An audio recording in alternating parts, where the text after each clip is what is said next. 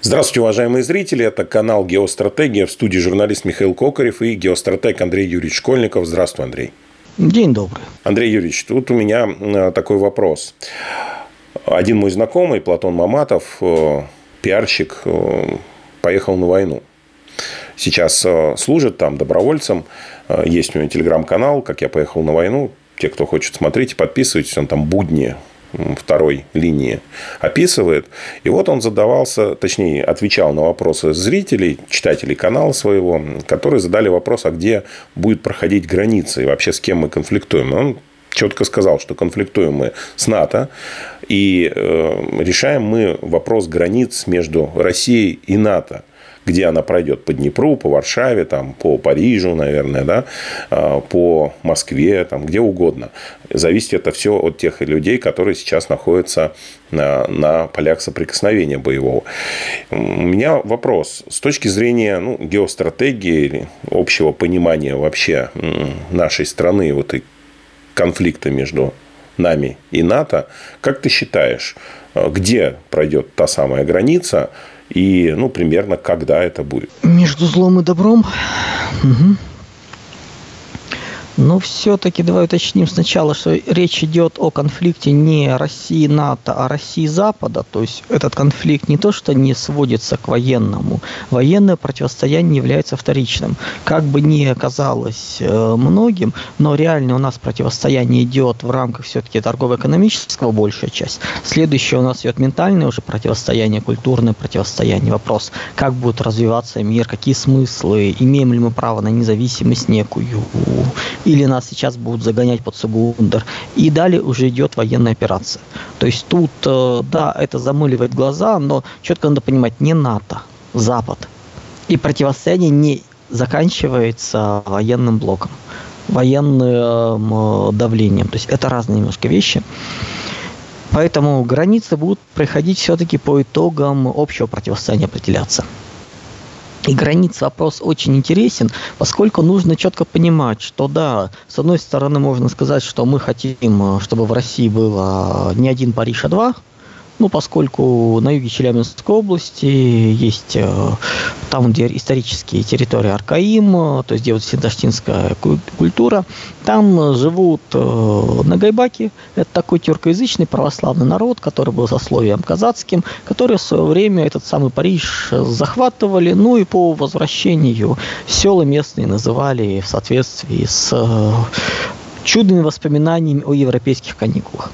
Поэтому действительно вопрос интересный, докуда мы сможем сдвинуться, что мы сможем захватить, о чем идет речь, как это все будет. Э. Так что нужно смотреть, нужно думать. Ну, в общем, давайте обсудим все вопросы.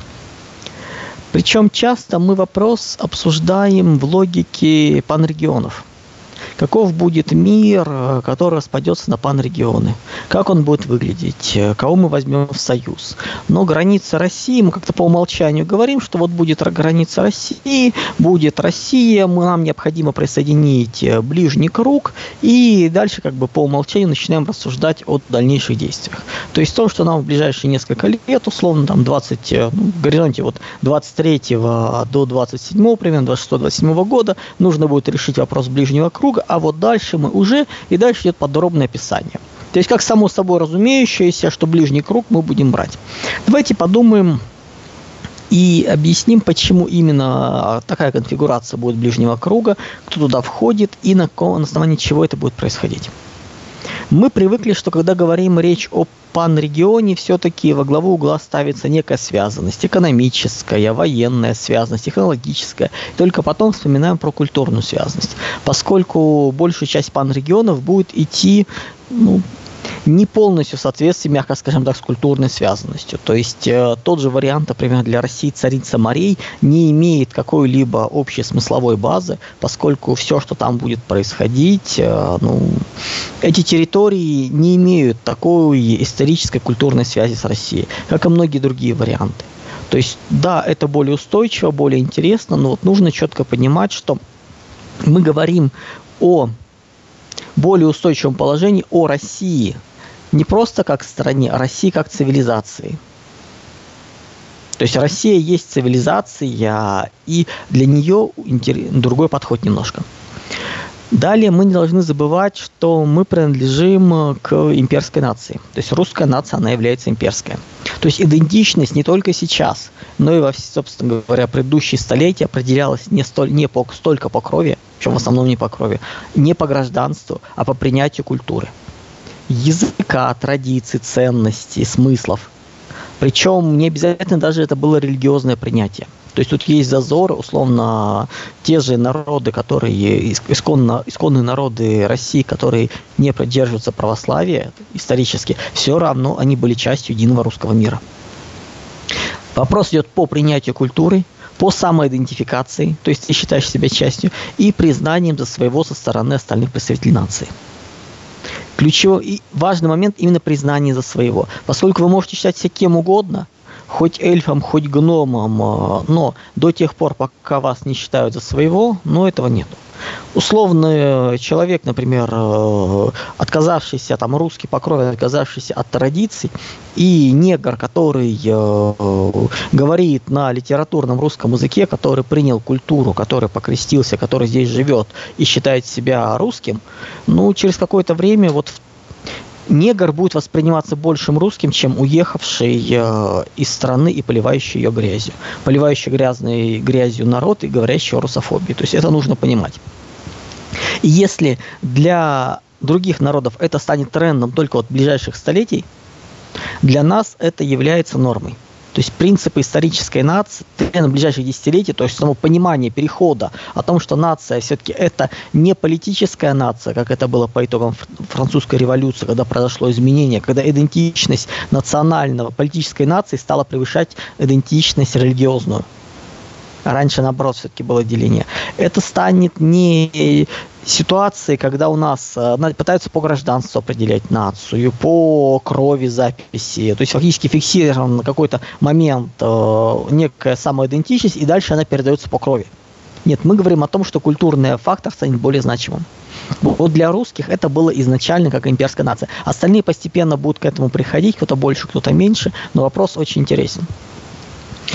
Когда мы говорим о имперской нации, важно вспоминать, например, такой важный момент, как я уже сказал, язык, традиция, ценности, смысл единения, как э, ну, на, в России практически нету, ну, не то, что диалектов в России толком нету. То есть есть великорусский язык, русский язык. Да, есть диалекты, которые сейчас в Северном Причерноморье, там, и, и которые пытаются вырасти до единых языков, но у них это уже не получится, до единого языка. Если мы говорим по России именно в текущих границах, то тот же русский язык, он универсален и естествен для всей территории. Нет такого, что люди, проживающие в каком-то из регионов, не понимают других, говорящих по-русски. Для Европы это сплошь и рядом условный немецкий язык отдельных земель до сих пор э, тяжело воспринимается. То есть язык, например, Южной э, Германии и язык э, там, Берлина, он сильно отличается. Про немецкий, швейцарский я вообще молчу. То есть не каждый немец идентифицирует, что это язык э, родной. Плюс те же, например, э, немцы, живущие, ну, живущие в провинциях рядом с Голландией, голландский язык э, понимают даже лучше, чем немецкий, например. То есть вот такие вот моменты существуют еще. У нас все более-менее четко, тут должны сказать спасибо светочу нашей культуры Александру Сергеевичу Пушкину которого не понимают иностранцы. То есть в, в переводе Пушкин, э, ну, Роберт Бернс, вот условно. По влиянию, по значимости, то есть уникальности нету. Но для нас он велик, он создал современный русский язык. То есть он взял псковские и московские говоры, на которых, собственно говоря, говорил, где он вырос, наложил туда лексику близкую, там, из, как изначально как от французской образованную, то есть по подобию, и создал русский язык со склонениями, падежами, формами. То есть вот все эти правила русские, которые мы изучали, это по сути то, что им было придумано, закреплено в его поэзии, в его произведениях, то, что было потом выкуплено короной и распространено по всей стране как эталон русского языка изучения, и тот, который стал единый. То есть единое школьное образование, где мы с детства учим одни и те же стихи, и все последующее, последующая литература построена как раз на Пушкине, нет, собственно говоря, вот основа языка. Поэтому русский мир, ну, можно разные параметры делать. Ну, например, вот фактор русского, ну, лукоморье дуб зеленый, золотая цепь на дубе том, э, и заканчивается здесь русский дух, здесь Русью пахнет. Вот с детства это у нас есть. Вот там, где это присутствует, грубо говоря, там потенциальная территория русского мира. Территория русского мира не совпадает с границами стран, ни в коем случае. Территории культуры, цивилизации, как правило, далеко отличаются от территории границы страны. Особенно может быть такая ситуация, что у культуры несколько стран. Можно сделать такой банальный пример, сказать, ну вот знаете, вот Евро, в Европе э, там есть Германия, есть Австрия, можно сделать проще. Арабский мир. Несколько десятков, э, больше полусотни арабских стран, которые являются носителями арабской культуры. Да, у них есть различия, но литературный арабский язык у них един, еди, кого-то более первенствующего нету. Свои локальные языки, конечно, есть. Если вы, придя на рынок, начнете на литературном арабском, то есть языке Корана, середины первого тысячелетия, разговаривать, вас, конечно, поймут, но будут смеяться, поскольку все-таки местные языки отличаются, но единый эталонный литературный язык у них есть. Если мы говорим об имперской нации, то вопрос именно на образование этого, он э, был уловлен на удивление, но западные синктенции его уловили. То есть то, та же КСИС э, несколько, ну, года два, наверное, назад э, как раз обсуждал по поводу проблемы России, и одной из проблем, на самом деле ключевой даже, указывалось отсутствие понимания нации, то есть что это такое – и они предлагали варианты, как то объединяющая нация, нация восточных славян, нация как языковая общность, нация по крови и гражданская нация, ну то есть все россияне. И пытались сформировать, какой же она должна быть, не понимая вот именно принципа имперской нации. То есть он не был пойман. Поэтому они пытаются, в, в чем как раз и прелесть, когда я всегда говорю о наддисциплинарных подходах, это видеть зазоры. Не классифицировали и дальше пытаемся впихнуть а то, что этими классификациями находится целая общность, то, что общность, которая может охватывать отдельные элементы, отдельные черты проявления вот каждого из вариантов, это все игнорируется. То есть именно в том смысле, что имперская нация под эту классификацию не попадает. И само понимание у них отсутствует. То есть соединение принципов державы сухопутной и сетевой державы, характерное для империй, у них этого нету. То есть тут мы понимаем, что ввязываться вот в это прокустово ложе логики ни в коем случае не надо, но как бы смотрим и изучаем. Дальше был интересный момент, но если, например, тоже воссоединение Крыма и Донбасса, оно как бы более-менее понятно, там и Новороссия тоже аналогически понятно, это культурное поле, это русский мир условно, то дальше возникает вопрос, э, исчерпывается ли только Россия только вот этой вот э, территориями, где проживают русские? Этнический, культурный, исторический, правильный ответ нет. Я с интересом жду Южной Осетии. Был заход на нее, но потом приостановили во многом для того, чтобы не поднимать вопрос Грузии, не сейчас не доводить ситуацию до напряжения сейчас, но по-хорошему тоже воссоединение Южной Осетии и Северной Осетии в рамках России, оно будет интересно тем, что это территория, где никогда исторически русские не проживали. В доминирующем положении, то есть не были большинством, и она будет воссоединена. То есть более широкое понятие. В принципе, мы к этому придем, то есть подобные вещи будут. То есть мы должны понимать, что вот этот идеалистический романтизм, который принес Вудер Вильсон по итогам Первой мировой войны, собственно говоря, США на этих принципах вступало, что право нации на самоопределение, причем нации очень э, жестко, ну как, они практически любой народ может заявить, что он нация. То есть нет требования доказать, что ты достоин независимости. Любой, кто заявит, кому, если это выгодно внешним силам, самоопределение все. Плюс вот начиная с англосаксонского принцип э, «разделяй властвуй», максимальное дробление. И то, что, например, в империях этого нет. Э, в той же Ромейской империи, ну, то есть Византия, которая известна, ну, идентичность общенациональной Ромеи долгое время была важнее идентичности конкретному народу. Количество императоров не греков – громадная. Но как только встал вопрос о том, что национальная идентичность начинается выше сетевой, ну, начались проблемы. Поэтому для России исторически была характерна имперская элита, интегрировалась в имперскую элиту как есть, но простое население в рамках своего компактного исторического территориального проживания им позволяло жить по своим законам, ну, в той части, которые не сильно противоречили России, как бы э, русскому культурному канону. В принципе, если убрать у русского, у русского культурного канона стевую составляющую, это будет э, некий очень похожий вариант, очень похожий на Польшу. То есть русские станут как поляки перемалывая, куча конфликтов со всеми, с попытками это все втянуть. Ну, собственно говоря, Великое княжество Литовское, которое стало частью Речи Посполитой, проиграло русскому царству во многом из-за этого. То есть оно ушло от принципов, которые были характерны для княжества, для спокойного существования народов, от которой был во многом влияние еще кочевников, и взяли вот эту польскую систему ополячивания всего и вся. И в этой логике сам принцип «Россия для русских», он губителен, поскольку он не имперский, он национальный. А империя больше, сильнее наций. Поэтому русские, как были в имперской нации, так продолжают ей быть, со всеми плюсами и минусами. И нужно понимать, что, конечно, нам нужна не только экспансия, но и вопрос защиты своих территорий, защита от диаспор. То есть э, люди, находящие, приезжающие на нашу землю с своих локальных территорий, не должны устанавливать свои правила. То есть до тех пор, пока мы не начнем жестко и сильно зачищать э, муниципальные, локальные, региональные власти, сотрудничающие, ни силовиков, которые на местах пытаются взаимодействовать с диаспорами, не наводить порядок, это безобразие будет. То есть необходимо, когда у нас каждый раз Бастрыкин вынужден э, из Москвы дергать и наводить порядок, объяснять, что это не делал, с этим надо, конечно, бороться. Что еще важный момент? Важный момент то, что когда мы говорим о цивилизации, о границах цивилизации, мы говорим о России. Причем России мы, как правило, если мы обычно Россия и русский мир не разделяем, здесь мы давайте будем разделять.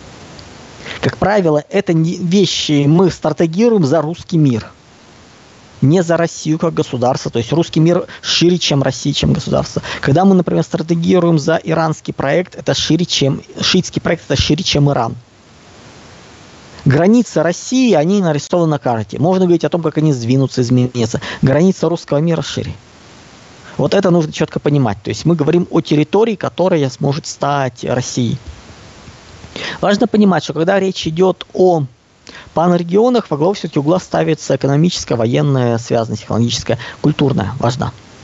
Чем важна культурная связанность? Она позволяет снизить напряжение внутри она позволяет не включать в свой состав э, территории, которые не могут быть интегрированы, ассимилированы, которые станут чуждыми, которые не смогут быть э, встроены в культурный код. Да, империи легче, но есть свои ограничения. То есть русская цивилизация, русский мир, восточноевропейская цивилизация, они сейчас стали такими – то есть за это восточноевропейская цивилизация не была такой, как мы сейчас понимаем русский мир. Условно говоря, все-таки она больше строилась на православной идентичности. Причем православная идентичность изначально не подчиненную грекам. То есть по итогам э, унии, когда греки признали первенство Папы Римского, собственно говоря, московский метроп... метрополия вышла из-под э, окормления юрисдикции за ересь был избран свой, сначала митрополитов стали избирать, потом патриарх, и далее этот статус стал новый. Сейчас, то есть после, для того, чтобы сформировать единство православное и расш, обеспечить расширение Российской империи на Балканы, на то, чтобы взять исторические территории Константинополя, было воспроизведено, ну, как бы единство православное было восстановлено, но сейчас оно начинает опять рушиться. То есть то, что сейчас происходит с точки зрения именно формирования вот, политики Фонара, Константинополя, понимаю, что там чьи-то уши торчат глобалистов, это все идет на формирование перетягивание, то есть сформировать, то есть взять под ментальный контроль духовный центр России. Это надо бороться, это нужно четко разделять, и нужно понимать, что сейчас у нас идет борьба за то, чтобы в Дитрихе э, почета патриархов, вот как он православный есть, было, восстан... было теперь уже не патриарх московский был не четвертым, а впереди греки. Нет, друзья. Патриарх московский будет первым. Все, кто не согласен, могут идти. Присоединяться, отказываться. Вот когда эти территории будут взяты под контроль России, ситуация будет пере... изменена. Процессы эти идут десятилетиями. Сейчас мы подходим к ситуации, когда русская православная церковь становится, вот реально она становится вселенской. Она и так не признавала свою ограниченность именно по местной территориальной, но как бы это не афишировалось. Сейчас мы прямым э, ходом идем к тому, чтобы весь мир стал территорией русской православной церкви, а местные поместные церкви были ограничены своими исконными территориями. То есть, говорю, мы сейчас идем замену греков, наконец-то две трети, а по-моему, наверное, уже даже больше православных приходов в Африке стали приходами Русской Православной Церкви. То есть после того, как Александрийский патриархат э, начал э, чудить вслед за Константинополем, за Фонаром, ну, стамбульским патриархом, скажем так, э, Русская Православная Церковь сейчас берет под свою опеку, в свою структуру африканские православные церкви. Следом будет, э, ну как бы, плюс работа идет по всем остальным территориям. То есть мы отказываемся признавать канонические территории других православных церквей, если они пошли на нарушение нашей канонической территории в части Северного Причерноморья. Да, понятно, события там закончатся. Главное в церкви это, это все-таки люди и приходы, а не епископаты храма. Это все будет зачищено обратно все по закону возвращено, ну, поднимутся дела, посмотрят, кто чего захватывал, то есть плюс еще куча уголовных дел будет признана. Все епископы, которые оказались э, слабы, через покаяние будут отправлены в дальние монастыри на служение, как у нас, вот кто сейчас вспоминает митрополита Илариона? Куда он там отправлен был? То ли Чехия, то ли Венгрия, ну, в общем, там вот-вот куда-то вот туда, вот, и ни слуху, ни духу. Потенциальным, как его воспринимали чуть ли не будущим патриархом. Аннет, все. Изменился, изменилась политика, изменились принципы, линия поменялась, траектория сдвинулась. Вот нам нужно понимать, что да, идет течение русского проекта, православного проекта, границы меняются, плюс нужно понимать, что русский проект теперь не является идентичным православному, не является идентичным советскому. В рамках э, русского мира вольготно и спокойно себя чувствуют две духовные, ну, две духовные системы. Условно говоря, советская – это научный агностицизм, не атеизм, а научный агностицизм. Условно говоря, есть вопросы, познаваемые наукой, все, что не познаваемое за пределами, оно может быть, мы ничего не можем на эту тему сказать вот агностицизм и как бы научная область. Ну, собственно говоря, вопросы духовные не познаются наукой, поэтому они за пределами, поэтому могут быть как-нибудь. Ну и православный вопрос духовный. Разница между русскими атеистами и русскими православными практически отсутствует. Ну как, не то, что практически, она отсутствует. Это в рамках одной семьи, и в принципе всем без разницы, как это происходит. То есть нет жесткого деления, только для самых нет как бы таких вот догматиков какая-то разница есть. Но движение в этом направлении проблем никаких. То же самое, например, как для татарского этноса абсолютно нормально, когда есть люди э, научный агностицизм, то есть светские, советские, есть мусульмане, есть христиане православные. Да, с точки зрения э, политики тех же татар, они делают глупость, когда пытались э, позиционировать татар исключительно в основном как мусульман и зажимать православную составляющую. В итоге, по итогам последней переписи, они не досчитались там больше полумиллиона когда самоидентификация пошла. Потому что люди просто или перестали указывать национальность, или стали записываться как русские. Причем в основном это делается вне, в той же Москве. То есть зна- значимая часть, а иногда говорят, что большая часть татар в Москве являются православными. Просто вот так получилось. Смешанные семьи, культура, окружение. То есть процесс, переход не такой сложный. И отторгая вот часть этой своей культуры, своего общества, получается то, что получается. Но когда на национальные татарские праздники э, начинают э, приходить люди – от, которые уже православные, которые там, не знаю, там, полукровки, еще кто-то, которые готовы, в принципе, эту идентичность поддерживать, а там их встречают исключительно только с точки зрения, что мусульмане, ну, татары должны быть мусульмане, ну, соответствующее решение. То есть, друзья, как бы вот аккуратнее с этим. В рамках татарского общества, татарского этноса проблем здесь нету. Все три идентичности духовные, там, они абсолютно приемлемы. Не нужно усложнять. Да, в рамках русской идентичности русские мусульмане, они отторгаются, жестко отторгаются. Но как бы это не устоявшаяся историческая общность, это, ну, как бы считаются как ренегаты. Собственно говоря, как и другие сильные, ну, как бы религии те же протестанты и прочее. Это особенность еще в том, что, как правило, это люди в первом э, поколении, которые, по сути, сами отказались от ценностей и элементов культуры, которые важны для остальных. Поэтому не нач... перестает выполняться важный момент, русские перестают их считать за своих. То есть люди, отказавшись от ценного для меня, как я могу воспринимать их э, как близкие мне? Вот такая логика начинает действовать. Даже если люди это не создают и не говорят. То есть тут нужно понимать. Поэтому, когда мы говорим о границах России, мы должны говорить о культурных границах. Мы должны вбирать то, что мы можем переварить. Чем легче, тем лучше. Не нужно пытаться брать все и сразу. Не нужно брать от территорий, которые никогда не станут русскими. Не станут частью русского мира. Никоим образом. Мы должны изначально смотреть по тому, кого можем брать. Далее что у нас? Далее, соответственно, давайте э, поговорим, как это устроено. Как устроена любая цивилизация? Цивилизация все-таки это культурный феномен. Это некий аналог, э, ну если вот у Гумилева есть этносы, есть суперэтносы. Вот если смотреть по аналогии, есть грубые культуры этнические, а есть, скажем так, не суперкультуры, а цивилизации. Вот объединение – родственных по истории, по смыслам, по традициям, по происхождению культур формируют цивилизацию. Сейчас э, восточноевропейская цивилизация фактически свелась к русской цивилизации. Но поскольку все или стали частью русской цивилизации малы, или, соответственно, радостно пытаются перейти в состав или западноевропейской, атлантической, еще куда-то, то есть как бы и произошло формирование единого центра. Вот у цивилизации, как правило, ну, имеет смысл выделять несколько территорий. Первая территория – это ядро. То есть территория доминирования данной культуры. Часто речь идет об наличии собственного государства, одного или нескольких. Ну, как мы уже говорили, для России это является, ну, как бы для, для, для, для русского мира ядром является Россия. В принципе, ядром является и Белоруссия. Здесь нет никаких проблем, то есть это фактически в рамках именно культуры цивилизационной, это вот вопрос такой.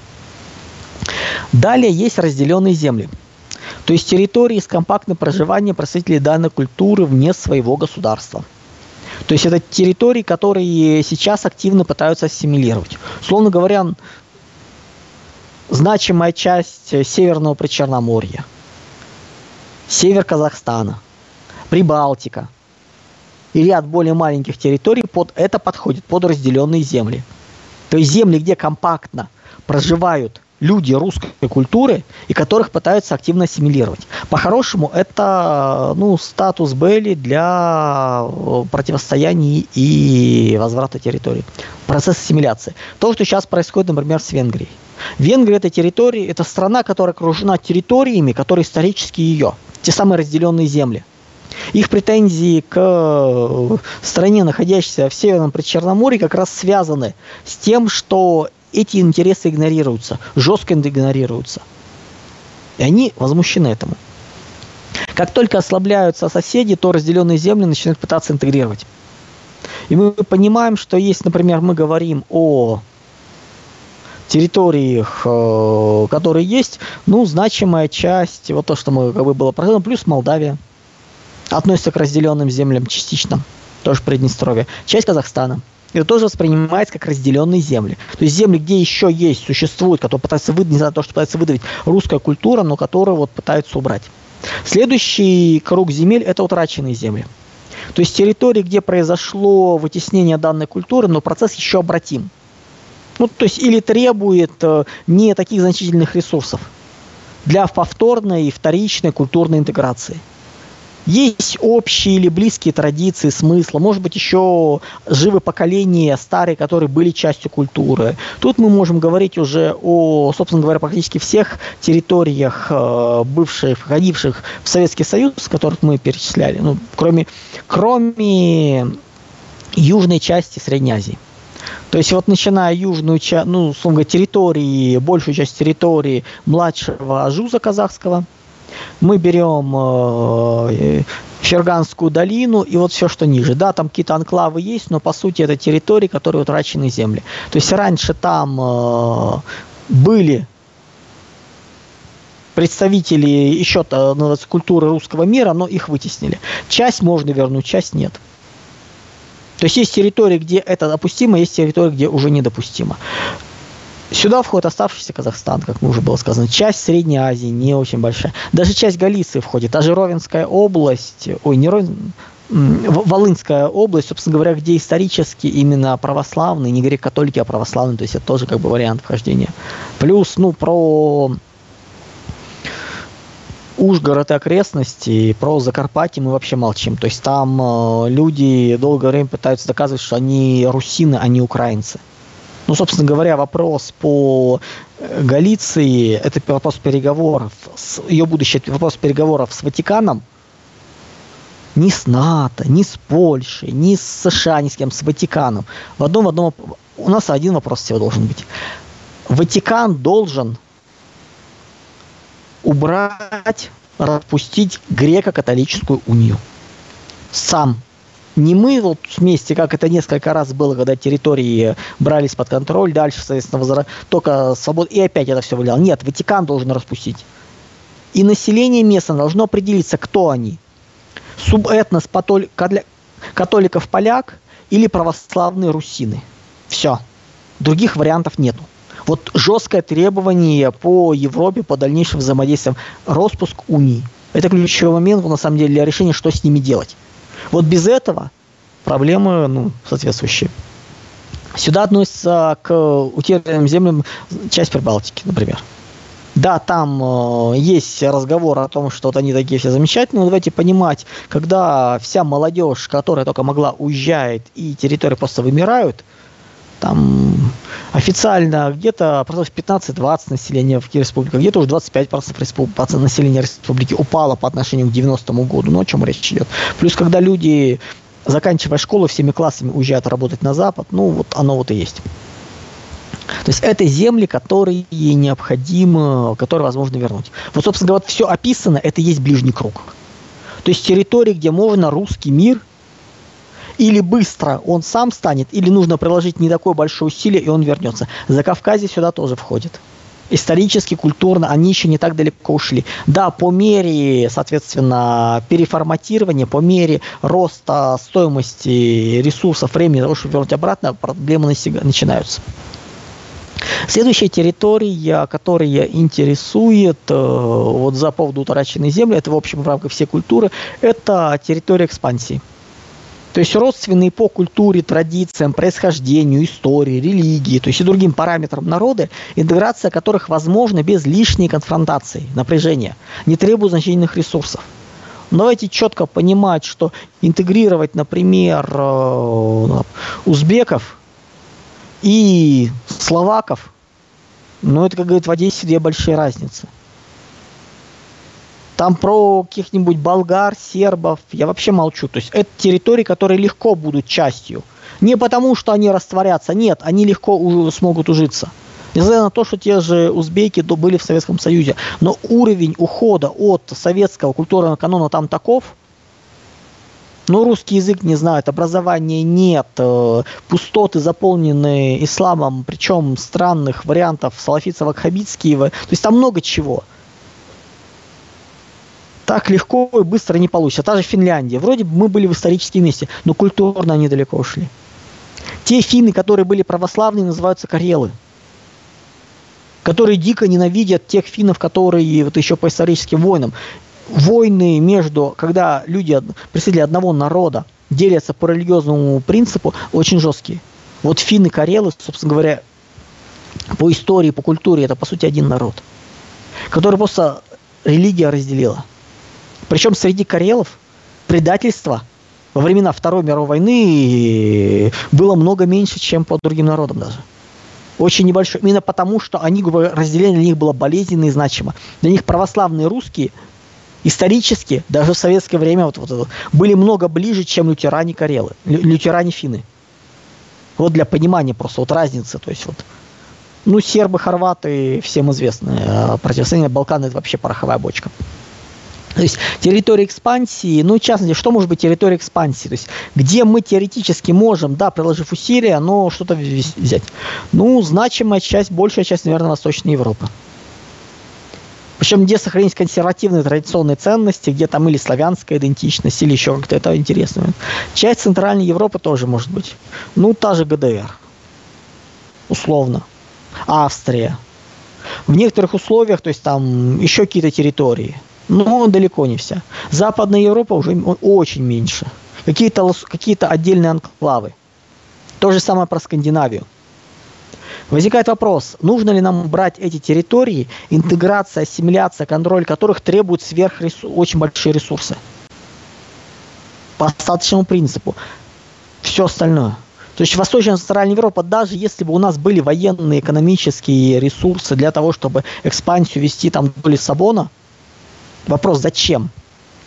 Не нужно уподобляться э, большим царствам, которые захватывали все, что не попадя, а потом раскалывались очень быстро, потому что у них не было внутренней связности. Громадных империй, в кавычках, на самом деле больших, больших царств, которые просто распадались после смерти основателя, дикое количество. Не нужно хватать все, что можно. Берите то, что можете перейти. Вот ближний круг можем. Дальше начинается вопрос интеграции. Что точка, точно входит в территорию экспансии, это Балканы. Причем э, это такая территория, которая Балканы могут быть даже быть проще интегрированы, чем э, отдельные утраченные земли. Но вот решить вопрос той же Галиции или с Балканами, с Балканами может оказаться проще. Про Восточную Европу, вроде Польши, я вообще молчу. То есть вот для понимания. Что еще может быть нам интересно? Ну, говорится, только часть Средней Азии, дальше, значимая часть Средней Азии в принципе не берется. Может быть интересна часть Турции, как территория экспансии, но далеко не вся. В случае распада Турции криптогреки, потуреченные греки могут вспоминать начать, что они ромеи на самом деле, потомки римлян. Римляне, ромеи. То есть это Константинополь население, это Измир, то есть это вот Эгейское море побережье. Вот это может быть. То есть, сознав себя отдельным народом, попытавшись заняться, то есть кто-то православие вернется, кто-то, соответственно, в кто-то останется в исламе. Начнутся вопросы по языку. И именно вот линия, что Рим переехал э, в Константинополь, Ромейская империя, Ромейская империя пала, там, там вот жили, вот продолжали жить не греки текущие, а ромеи.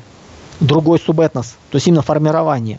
Они легенды придумывают, сформируют, то есть они станут греками, которые сейчас вот владеют, это другой будет. Эти территории нам интересны, как потенциально. Не вся Турция, вся Турция мы не потянем. А дальше начинаются территории, которые внешние земли, интеграция которых требует нескольких поколений работы очень значительных, э, значительного вклада. Причем это могут быть территории, как те же э, гуно-тюрк, гуно-кипчак-агузские народы именно самой Турции. Это может быть Ближний Восток, Иран, это страны антикитая – большая часть Скандинавии Западной Европы, мы их не переварим. Поэтому не нужно туда лезть. Эти территории можно и нужно сотрудничать экономически, в военном плане, но не в культурном. Их нельзя к себе вбирать. Поэтому ближний круг это примерно где-то 23-28 год. Мы эти территории в рамках вот именно ну, общей цели должны будем брать себе.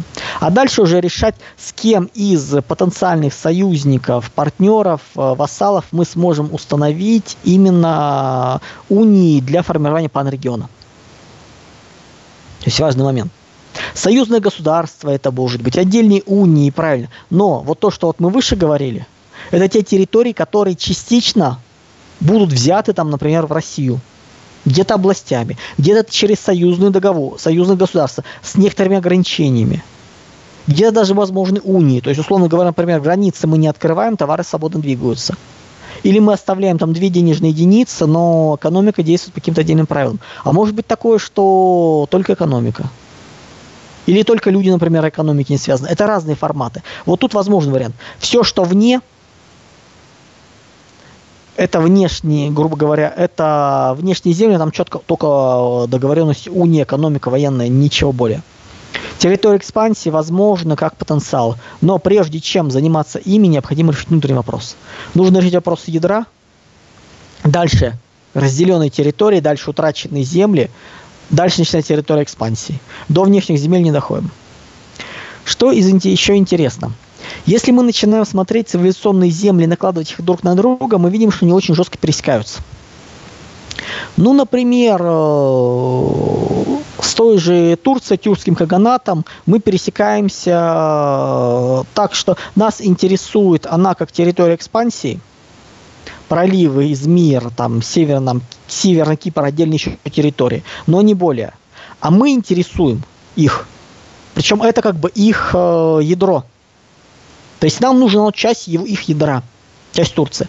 Мы же интересуем их, тоже их интересует наше ядро, поволжские народы, их интересует наш, соответственно, Сибирь и прочее, где они потенциальную вот карту Великого Тюркского Ганата можете посмотреть, э, но они планируют выбрать именно тоже наши ядра территории. То есть это очень жесткое противостояние будет. Да, мы сейчас можем как бы теоретически, но как только Турция начинает идти на имперские принципы, на попытки расширения захвата, все. То есть мы терпим Турцию такую – либеральную или жестко национальную со строительством сильную Турцию терпеть нельзя. Она начнет создавать свое. С Китаем. С Китаем у нас пересечение только по внешним землям. У нас даже территории экспансии с Китаем не пересекаются. Вот вот так вот. То есть мы можем по, ну, максимум где Средняя Азия, но мы там можем поделить. То есть там нет такого, что нам нужны эти территории, потому что мы стали именно конкретные, которые интересны Китаю. То же самое у нас. То есть теоретически если, убер... Если бы панрегионы делались только по культурному признаку, цивилизационному признаку, с Китаем мы бы не пересекались. Но поскольку есть еще экономические, военные, много еще каких-то политических моментов, да, в 30-е годы у нас из положительного нейтралитета практически союзничества. Сейчас ситуация придет к э, нейтралитету, а может даже отрицательному нейтралитету. То есть мы перестанем быть полноценными, ну, как бы, союзными союзниками. Когда мы начинаем смотреть именно вот по всем основным цивилизациям, которые будут, мы видим моменты пресечения, мы видим конфликт. Как с тюрками конфликт понятен. И это нужно учитывать. Плюс, прежде чем начинать интегрировать э, следующий круг, нужно решить вопрос внутреннего круга. Прежде чем заниматься присоединением разделенных земель, нужно решить по-хорошему вопрос с ядром – внутреннюю чистку проводить, собственно говоря, мы ждем, когда это будет сделано, когда, собственно, ну, как бы, э, тоже влияние диаспоры будет уменьшать и прочее, это все нужно. Прежде чем переходить к утраченным землям, необходимо решить вопрос с разделенными землями. Что происходит сейчас в Северном Причерноморье? Вопрос Приднестровья всплывут, многие еще каких-то вопросов. То есть это надо решить.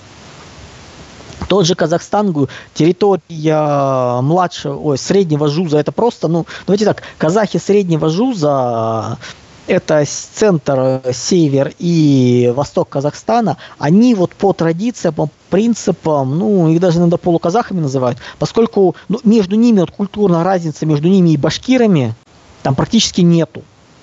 Ну, вот так вот объединим. Э, с казах, э, с э, сибирскими тюркскими народами, которые есть, тоже особо нету. Они многие думают по-русски. Мы молчим, вот про Маладжус мы молчим это такой юго-запад. Там адайцы одни чего стоят, то есть тут, ну, наберите, посмотрите, как они выглядят. То есть, собственно говоря, вот все эти вот столкновения были здесь. То есть знаете, вот... У меня ощущение, что я попал э, в Челябинск 90-х годов, какой-нибудь тракторозаводской район или Ленинский район, и вот на встречу у меня такие вот банды гопников местные в спортивных костюмах как-то вот, вот так вот, то есть вот, какие-то походки, повадки, то есть вот я не понимаю почему, то есть вот вроде бы, ну, какие-то политика культурного сформирования, но когда смотришь на людей, вот оно вот оттуда. Ну, про Ферганскую долину я вообще молчу, то есть там это норма считается как-то вот такое вот, вот, блин, ну они к нам приезжают такие. Причем проблема в том, что, ну, елки-пал, ну, образование, культура уничтожена, ну, тут неудивительно, но в Казахстане, как бы, ну, такой национальные, региональные особенности. Да, еще старший ЖУС, но это Алмата, это, ну, это в основном все-таки сельское хозяйство, ну, как сельское хозяйство, господи, э, разведение скота, вот это вот все, то есть, как бы, ну, там тоже свои особенности, но те регионы нам нужны из-за урана, урановым месторождением. Собственно говоря, почему Алмату, даже несмотря на то, что им не очень удобно брать, защищать, к ней связанные вести, будут брать, защищать даже на русское население, там не очень далеко урановые месторождения, они нужны. Это громадные залежи, которые являются важнейшими ключевыми, то есть, ну, вот для понимания. То, что дальше южнее, туда уже уходя там мы просто не перетянем. Даже если брать эти земли, мы их не интегрируем в русский мир. То же самое, как мы, например, не, смысл брать Западную Германию там, или Францию, мы их не интегрируем. Да, можно этим заниматься, но это вопрос уже, если решены предыдущие задачи. Заниматься интеграцией э, там, Прибалтики, Закавказья до того, как решены вопросы там, Малороссии, Новороссии, там, это издевать, это нельзя. Решать вопрос Бал, там, Восточной Европы до того, как решены вот вопросы того же Закавказья, Средней Азии, как-то вот, вот интеграция, Прибалтики, не надо. Да, Балканы первые на очереди, они более близки, более перспективны. Вот это нужно понимать, что естественные границы России будут меняться, очень сильно меняться. По мере распада глобального мира ближайшие годы станут очень болезненными именно в военном плане, в противостоянии, где-то добровольно, где-то не очень. Но противостояние будет идти. Россия, еще раз, не будет брать Европу всю. Ну, во-первых, у нас ресурсов для этого нету, включая человеческие военные. Во-вторых, это все-таки территория, да, несмотря на то, что ну, Европа более родственная, чем даже, например, там, те же иранские народы, хотя, ну, тут э, тоже как бы не такая большая разница. Про арабов вообще молчу, то есть это даже близко досоваться не стоит. Но не вся Европа. Кусочками, частями, какие-то фильтры. То есть создавать для людей возможность, кто хочет приехать. Но когда в таких ситуациях всегда начинается разделение. То есть проходит граница, одни едут в одну сторону, другие в другую сторону. Где этот обмен населением проходит жестко, ну, как правило, это довольно ну, такой растянутый во времени процесс, который оставляет даже даже восточный и западный Берлин, восточный и западная Германия тоже не сразу делилась, постепенно происходило. Ну, Пакистан, Индия, там все-таки более, более это все целенаправленно. Мухаджиры до сих пор вспоминают, ну, это процентов 8, по-моему, пакистанского населения. Это, это собрали, по сути, сборная солянка индийских народов, которые мусульмане, то есть большая часть народа а, индуисты, а меньшая часть народов мусульмане, вот они вот переехали в Пакистан, и там как бы перемешиваются, формируется такой вот, ну, один из народов. Интересный. Да. И мы получаем ситуацию, что нужно по частям решаем вопросы ядра, дальше у нас начинаются разделенные территории, потом начинаем заниматься утраченными территориями, где возможно восстановить, и только потом начинается экспансия. Это Россия. Это граница не панрегиона России. Все эти территории поверх этого могут браться в панрегион, но в качестве экономической военной интеграции, не более. Вот такой вот чудный у нас момент. Вот такие они территории и границы русского мира в ближайшие лет 10. Такая вот она экспансия. И давайте четко понимать, что где-то вот эти вот все территории, выходящие за пределы, ну, у нас территории ближнего круга, это все-таки их присоединение, вопрос стоит ближайших, э, ну, до 27-28 года. Дальше у нас начинается территория экспансии. Территория экспансии это уже территория, где-то уже где-то 35 год, их более-менее полная переработка 40-50 годы. То есть интеграция в русский мир. Дальше, прежде чем мы начинаем говорить, еще очень важный момент, который нужно не забывать, это неудачный опыт э, панславизма. В свое время, в конце 18 столетия, в Восточной Европе эта идея была очень популярна. Панславизм, славянского единства. То есть вплоть до формирования единой политической нации. Не получилось. И иногда всплывает, нам тоже нужно понимать, почему, и исходить из того, что есть. Первое, что произошло, ну, прежде чем идти вперед, нужно понимать, не было сформировано славянской культуры. Ну, то есть, в принципе, не было единой славянской культуры.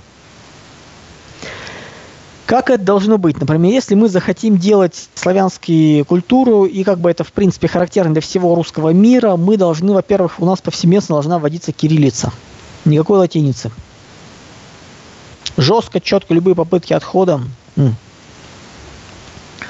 в русский народ, в русский язык необходимо будет вносить очень активно, но поскольку нам все-таки нужно формирование русского мира, выходящего за пределы текущего, нам нужно введение общеславянских утраченных корней. Общеславянских. Мы жили немножко на отшибе, это всегда нормально. В сто лет назад, после распада Османской империи, османский язык больше чем на 80% стоял из арабских, персидских, греческих, армянских корней. Более 80%. За вот эти вот сто лет они плавно меняли свой язык. Сейчас османский язык современные турки не понимают, поскольку они вернулись к тюркским корням. Да, где-то параллельно существует, но многие вещи утрачены уже. То есть оно по-другому пишется. Вот нам необходимо это движение одноправленное, в русский язык вносить общеславянские корни, утерянные у нас. Не придумывать, не притаскивать, как это делается, там суржики создавать. Нет. В язык вводить постепенно слова, которые утрачены, корни утрачены. В восточнославянских языках, славянской культуры необходимо введение замены латинизмов и германизмов русскими словами. То, что сейчас, например, учебник украинского языка пытаются сделать, как вот разговор, вот это туда идет. В неславянские народы надо препятствовать сближению с родственными языками. Никакого единого тюркского литературного языка на базе турецкого даже близко не должно быть. Русскую литературу, то, что у нас не было, у нас необходимо включать э, представителей славянских народов. У нас должен быть отдельный блок славянские литературы. Не Ярослав Гашек, в старших классах прохождения Браславщика. Нет, элемент славянской литературы должен быть везде един. То есть для всех языков русского, там, восточнославянских языков. Мы понимаем, что сюда в скором времени добавится и малоросский язык, и суржик отдельным языком, и, условно говоря, русинский язык, там, украинский останется. То есть это вот все вот это вот вариантов будет несколько этих языков, добавление к белорусскому, например. В славянском языке тоже добавляется единая литература, единый блок, который для всех один. История.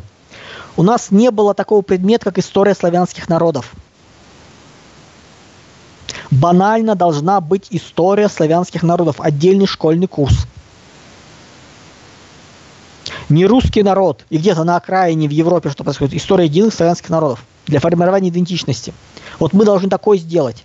Мы должны этот принцип и план славянизма возродить в нормальном виде. Единое преподавание истории России для всех – никаких своих. То же самое по легендам, мифам, героям. Э, необходимо подчеркивать, ну, в России понятно все, но для других народов необходимо подчеркивать тех, кто играл в сторону единства с Россией. Основное внимание – ну, условно говоря, вот Перославская Рада у нас Богдан Хмельницкий. Извините, нам наплевать на то, что для евреев понятие Холокоста появилось, по сути, после Богдана Хмельницкого, шастающего по территории Малороссии. Великого княжества Литовского, Речи Посполитой, то есть э, территории, и творившего то, что он делает. По сути, собственно, Холокост оттуда пошел. У евреев долгое время было проклятие, чтобы тебе встретить казака. Вот, вот настолько там было. Первый э, погром э, в Киеве, это, по-моему, в X веке был аж. Еврейский. То есть там много чего интересного. Дальше очень важный вопрос по идентичности. И, да, понятное дело, у русских русский, у восточнославянских народов э, двойная идентичность нужна. Русские отдали свой народ. Зонтичное должно быть. Русский белорус, русский малорос, русский серб, вот такая должна быть идентичность у них. Ну, у внешних, у других народов, то есть, э, ну, ну хотя, ну, нет, но все-таки у восточноевропейских народов нет, то есть там не, не русские, а дальше вот эта идентичность, а должно быть вне страны русские, внутри страны как есть. Ну, условно говоря, ну, это нормальное явление, вплоть до того, что, знаете, тут э, периодически в Европе для чеченцы как русские представляются именно с точки зрения общего гражданства. То есть это нормальным считается. То есть это не является чем-то чего объяснять. Понятное дело, что после того, как э, в той же Ницце местные власти обратились к чеченской диаспоре с просьбой навести у них порядок, и арабов и негров э, как-то вот, ну, утихомирить. Там они стали известны. Но по-хорошему, то есть как бы вот двойная идентичность вне страны, всем русским внутри страны деления есть, для там, восточно, ну, не, там, не славянских народов и славянских народов не восточных, то есть, как говорится, норма будет. Символы святыни тоже понятно, это усиление э, всего, что есть, э, архитектура, то есть это все свое идется. Дальше. Запреты, табу, принципы судопроизводства для всех должны быть наши, русские, привычные нам. Что такое, как правило, морали. жестко неприемлемо устраняем национальное, что существует. И вот если мы вот это будем делать, взяв опыт э, неудачного панславизма, опыт построения единого культурного канона, как я вот описал, вот это будет иметь смысл. Нам необходимо менять героические вещи. Формирование. Но вплоть до того, как я уже говорил, что если... Ну, вопрос возникает, как назвать город? Царицын, Волгоград, Сталинград. А давайте так, в историю он вошел под каким именем? Что больше известно? И у нас во всем мире. Сталинград. Где больше символизма? Где больше силы? Извините, это, центр, это, это, это, разворот победы над фашизмом. Тут, по-моему, вопрос один. По Ленинграду, например, под вопросом. Тут надо думать. Поскольку, с одной стороны, да, это Санкт-Петербург со всей его великолепной историей, ну, Петроград убираем все-таки как бы такие моменты. А с другой стороны, Ленинград – это город, переживший блокаду. Это не покоренный Ленинград. Тут уже вопрос. Как относиться, что более значимо для истории, для символизма. И таких вот моментов много тонких. И у нас появляется там, где мы можем сформировать единые границы, там, где мы можем территорию держать, будем забирать. Все, что дальше, это панрегион. Это те процессы, которые могут идти поколениям. Сейчас нет. Вот границы русского мира, они таковы. Они будут двигаться в Европу? Будут. Но не сразу. Утерянные земли и разделенные земли, да, а вот территория экспансии уже только в очень, ну, как бы перспективе через пару поколений. При формировании единого культурного канона и много еще чего. Ну, по поводу, давайте так, идеологии и прочих вещей мы, может, как-нибудь поговорим отдельно. Это шиза там же, где образ будущего и прочее, прочее. Это все-таки антология, которую нужно, которая, ну, как бы, фиксация антологии, которая есть, а не придумывание ее. Ну вот примерно вот так. Вот такие границы России, таковы ее смысл, таковы принципы формирования. Нечистая экономика. В чем проблема доброй части профанных э, политологов и стратегов, которые, ну там, в кавычках стратегов, которые пытаются рисовать будущие границы мира? Они не учитывают культурную связанность. Они тупо вот так вот в игре цивилизации начинают карты пририсовывать, не понимая, что культурная связанность, культурное притяжение много более сильно, чем им кажется. Собственно говоря, вот это мы сейчас и обсудили. Надеюсь, теперь понятно, что есть территория русского мира и где будут пролегать ее границы. Ежели нет, подписывайтесь на телеграм-канал, просто маленький телеграм-канал у меня Геостратег, где я отвечаю на вопросы. То есть не нужно писать вопросы, разборы, то есть и ждать ответа под YouTube канал. Под YouTube канал пишите комментарии, обсуждайте что-то. Но именно если вы хотите получить ответа, на вопрос. Не просто высказать свое эмоциональное там согласие, несогласие, обматерить нас с Михаилом на пару или наоборот, повосторгаться, откуда взялись такие молодые полубоги и прочее, прочее. То есть, как бы, ну, это пожалуйста. Не знаю, как Михаила, я не очень читаю, как бы, поэтому смысл называется, да. Если хотите ответ на вопрос получить, это все-таки канал, телеграм-канал Геостратик, у меня нет возможности комментировать э, именно лично на всех остальных площадках, то есть там и на ВКонтакте есть, и там на Дзене и прочее, но там в основном именно общение идет, то есть там плюс модератор, если что-то чистит, то есть какие-то моменты, но именно если вы хотите ответа получить от меня, но это на телеграм-канал. Ну, времени у меня не бесконечно.